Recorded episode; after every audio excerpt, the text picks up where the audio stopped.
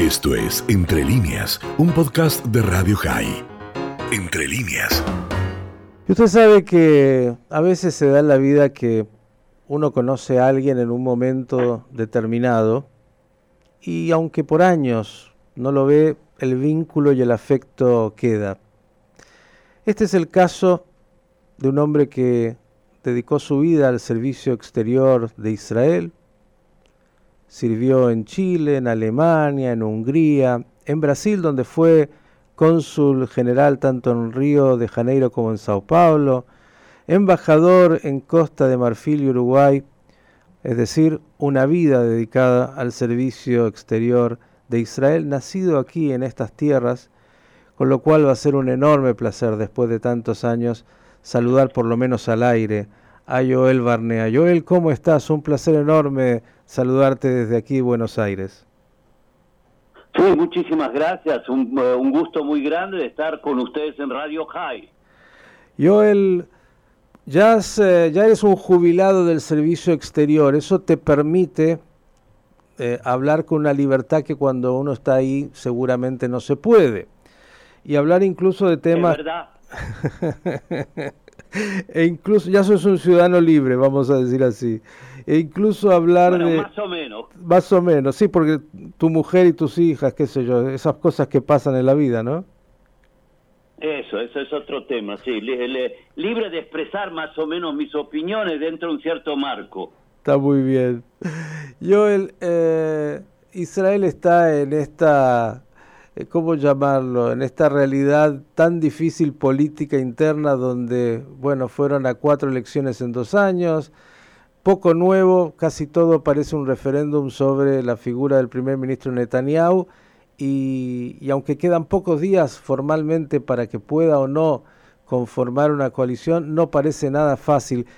¿Cómo estás viendo ese panorama en términos de las negociaciones, de las posibilidades y de la situación política en términos de lo que está aconteciendo?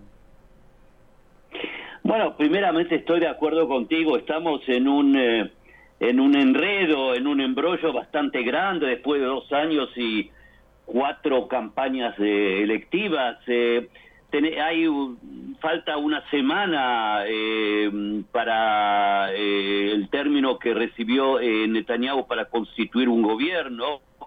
Eh, por el momento no hay ninguna mayoría absoluta en ninguna de las dos opciones, sea, sea Netanyahu o un gobierno de unidad o de cambio, como llaman eso aquí, eh, por aquellos que se oponen a que Netanyahu continúe eh, siendo primer ministro. Eh, eh eh, necesitan, cualquiera de las dos opciones necesita el apoyo directo, indirecto, abstención o, votar por eh, el voto afirmativo de eh, uno u otro partido árabe. Y por el momento eh, ninguno de los dos dados ha podido constituir un gobierno con una mayoría absoluta de por lo menos 61 miembros del Parlamento.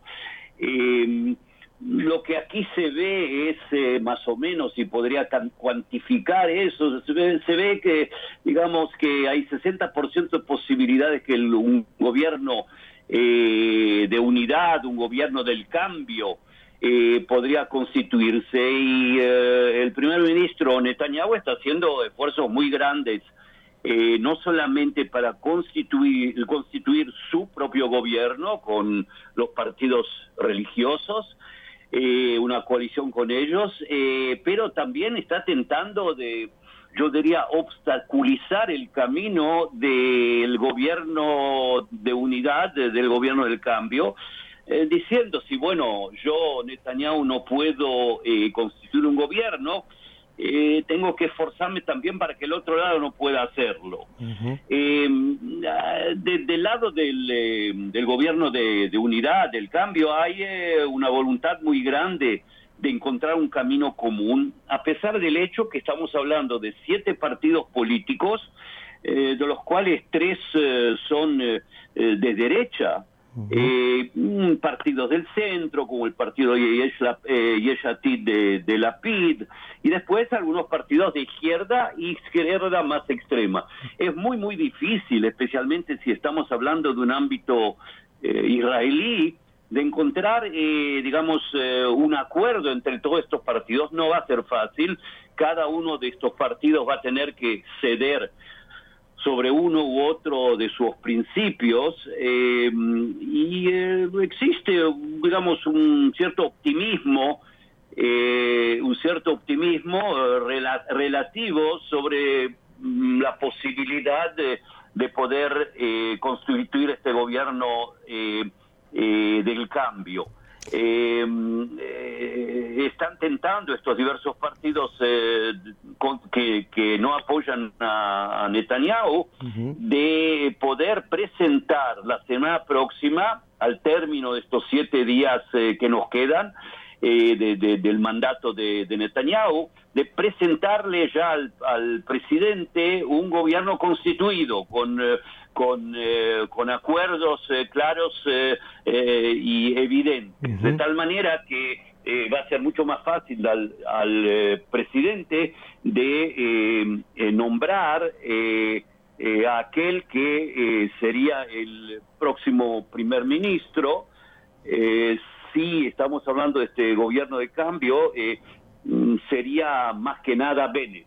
Bien, yo eh, obviamente cuando dices gobierno de cambio y, los que seguimos la política israelí con atención, eh, podemos decir que el único tema por el cual se discute es increíble en una democracia tan importante como Israel y, y además con los éxitos enormes que Israel tiene en las últimas décadas, eh, el único elemento de discusión es la figura de Netanyahu, porque finalmente en todo el resto, más o menos con matices, bueno, también puede ser un poco la presencia o no de, los partidos eh, religiosos en un gobierno, pero la verdad es que la figura de Netanyahu es la que crispa absolutamente todo y, y estas, todas estas elecciones han sido finalmente un referéndum sobre su figura, sobre sus causas o no causas, eh, incluso si hay una próxima elección, uno podría presumir que si la metodología es la misma, vamos al mismo resultado, ¿no? Sí, eh, sobre tu última, eh, tu último comentario, eh, la gran mayoría de los partidos quieren hacer lo máximo posible para evitar una quinta elección. Eh, porque traería más o menos los mismos resultados. Eh, no hay duda alguna de que el primer ministro Netanyahu eh, ha tenido muchísimos logros en sus casi 15 años de gobierno, sin duda alguna, pero ahora él está confrontado de un lado con el juicio, con el juicio que él tiene, Ah, de, un lado y del otro lado ya existen ciertas voces dentro de su propio partido eh, que piensan que llegó el momento de cambiar, eh, de hacer elecciones internas y de poder elegir eh, un, un, próximo candidato, un próximo líder del partido Likud. Y entonces Finalmente, esto es un referendo hasta un cierto punto, hasta un cierto punto sobre Netanyahu sí, Netanyahu no. yo creo que los partidos eh, del un gobierno, esta coalición de unidad o de cambio, hay diversas personas que llaman eso de diversas maneras, eh, va a poder llegar eh, eh a, a un a un acuerdo.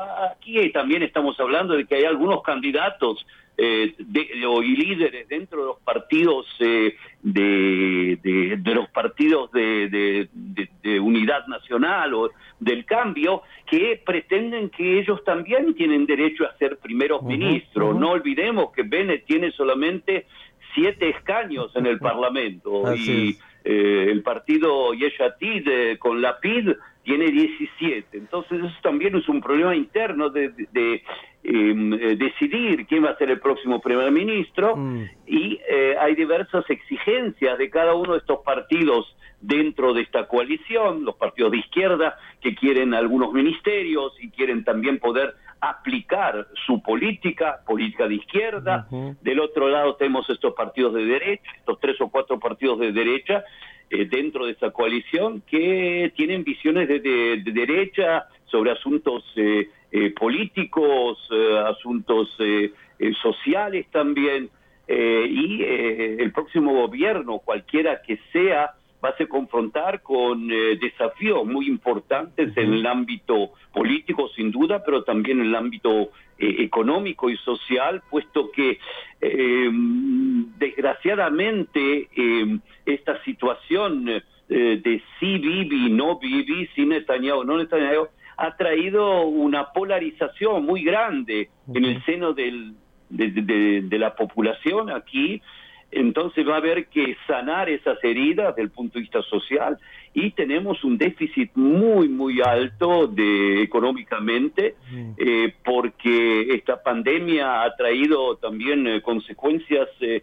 nefastas para la economía de Israel, gracias a Dios, desde el punto de vista salud. De salud estamos bien, entre los primeros, si no el primero en el mundo, pero nos ha costado eh, mucho dinero.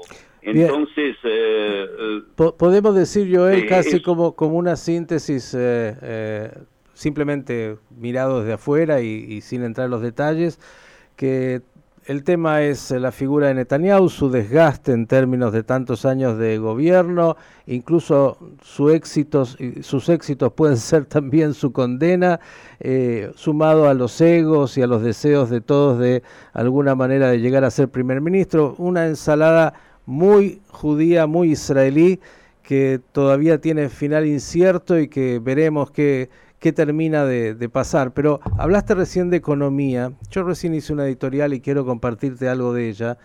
Cuando la información justamente hoy que surge de la revista Forbes Israel es que Israel eh, está entre, las, entre los 20 países de mayor PBI del mundo y con un 43 mil y algo de dólares eh, anuales en el 2020 y que bueno, de hecho es una de las economías más fuertes, eh, más allá de la pandemia y todo lo que acontece.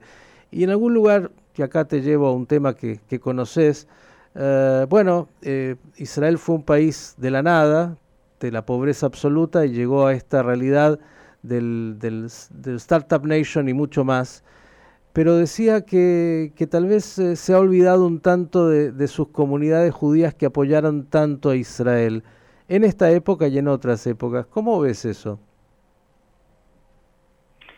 Bueno, eh, yo, eh, como tú lo mencionaste, yo nací en Argentina y llegué aquí a la edad de 13 años y primeramente eh, adquirí la identidad judía en, Argentina y después, bueno, junté a ella mi, mi identidad israelí.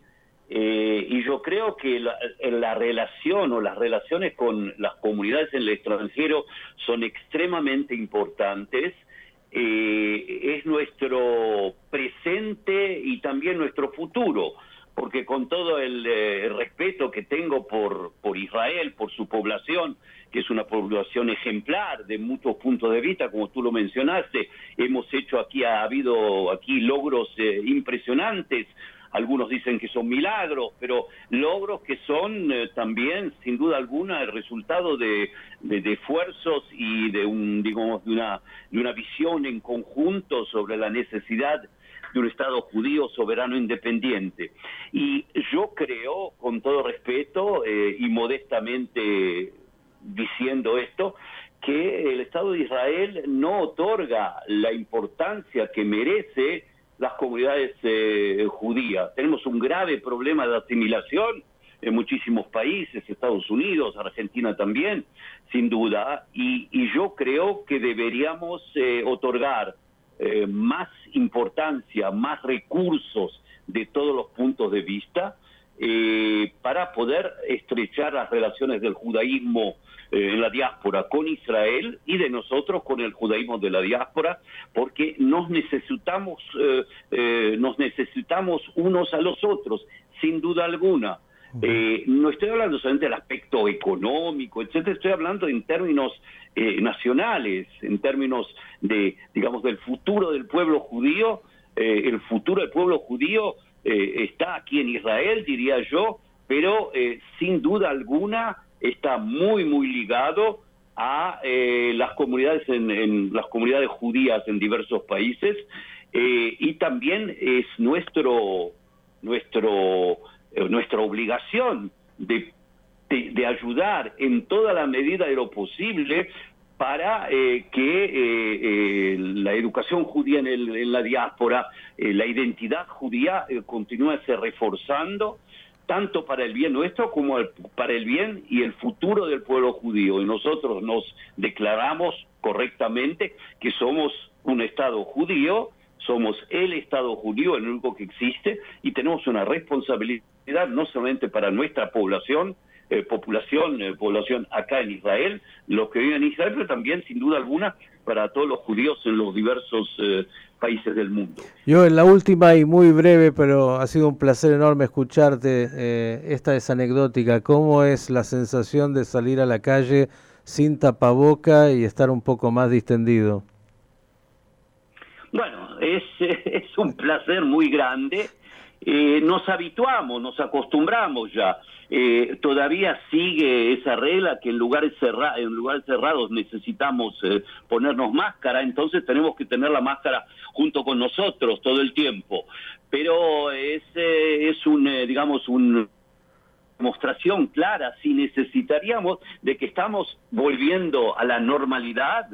Eh, dentro de dos días va a haber todavía eh, eh, otras, van a tomarse otras medidas para facilitar la vida cotidiana y la aglomeración de, de, personas en diversos lugares. Y eso verdaderamente nos, nos cambia totalmente el humor acá en Israel porque la gente se siente libre en el, en el, desde ese punto de vista de que podemos respirar, eh, podemos conversar abiertamente unos con los otros y podemos reconocernos. Uno de los problemas es que cuando uno está en la, en la calle, a veces no reconoce a un buen amigo porque está totalmente eh, oculto detrás de la máscara. Me ha acontecido eso a mí algunas veces no quería creerlo, pero no reconocía a algunos buenos conocidos y amigos míos. Tenía una parte buena que seguro los acreedores y los enemigos tampoco te reconocían, eso es parte de la vida. Querido Joel... Bueno, te mandamos... así, así es, así es exactamente. Por el momento te agradecemos enormemente el placer de escucharte y la próxima, porque en Israel nunca faltan temas, te vamos a, llevar seguro otros planos, a temas que hacen a, la seguridad, lo que hace a, los nuevos vínculos con los acuerdos de Abraham. La verdad que si algo se sabe en Israel es que la vida nunca es aburrida. Así que gracias por estos comentarios y veremos qué pasa y quién puede o no puede formar gobierno. En algún momento, en algún momento seguramente algo va a pasar. Un abrazo. Gracias, gracias a ustedes, un placer estar y como dicen, a las órdenes. Esto fue Entre líneas, un podcast de Radio High. Puedes seguir escuchando y compartiendo nuestro contenido en Spotify, nuestro portal radiohigh.com y nuestras redes sociales. Hasta la próxima.